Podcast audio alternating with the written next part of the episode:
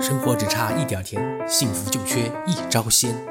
欢迎收听佑杰的幸福两三事儿，这里是甜甜圈 Family。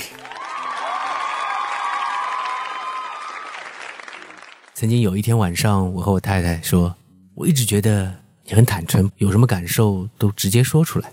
比如你看着我坐着不动，无论我是不是工作，你都会一起拉着我帮你收拾屋子。她说：“对呀，我看你似乎闲着。”我就觉得不能让我一个人做事情，而且一起弄可以快些嘛。那我说，那你知道我不太喜欢突然间被要求一起收拾屋子，特别是收拾屋子这些事情，我还是不太喜欢的。他说我知道啊，那如果你真的有非做不可的事情，你一定会和我说的。当然，我不会再去打扰你哦。一边和他收拾着屋子，七七八八的忙乱着，一边我也想明白了。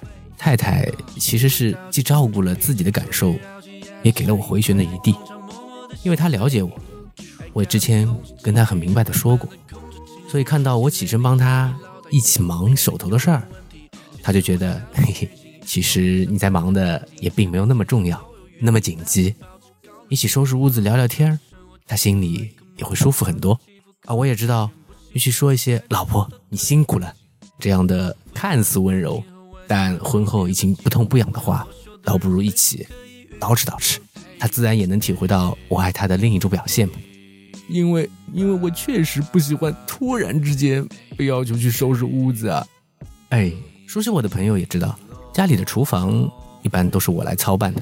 对，所有的过了厨房那扇门，无论是大大小小洗烧煮炸，到最后的收拾残局，都是我。我虽然不主动喊他。但有的时候，太太见我一个人忙来忙去的，也会喊着说：“老公，你需要帮忙吗？”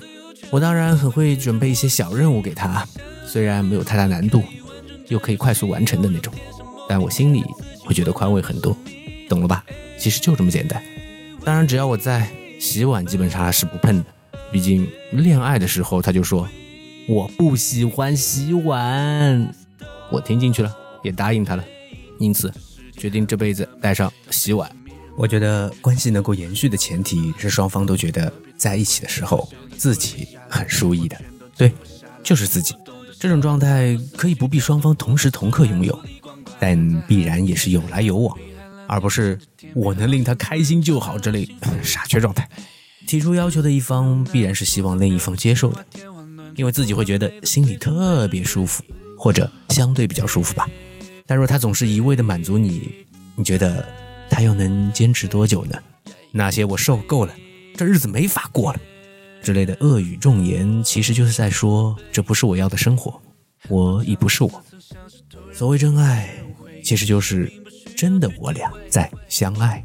一旦你决定要婚姻，婚姻一定是所有人都是配角，在关系里你来我往，妥协容忍，互相谦让的缓慢游戏，但。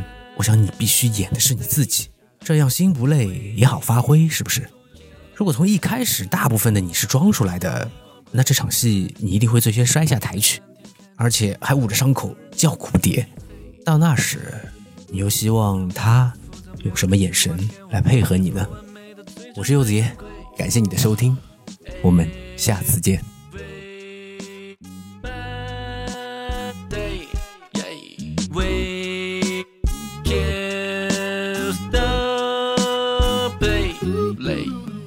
场景似曾相识，突然整理陷入回忆，其实并不需要去体会。循规蹈矩，控制脾气，出去绕紧压力上硬傀儡，通常默默的心碎。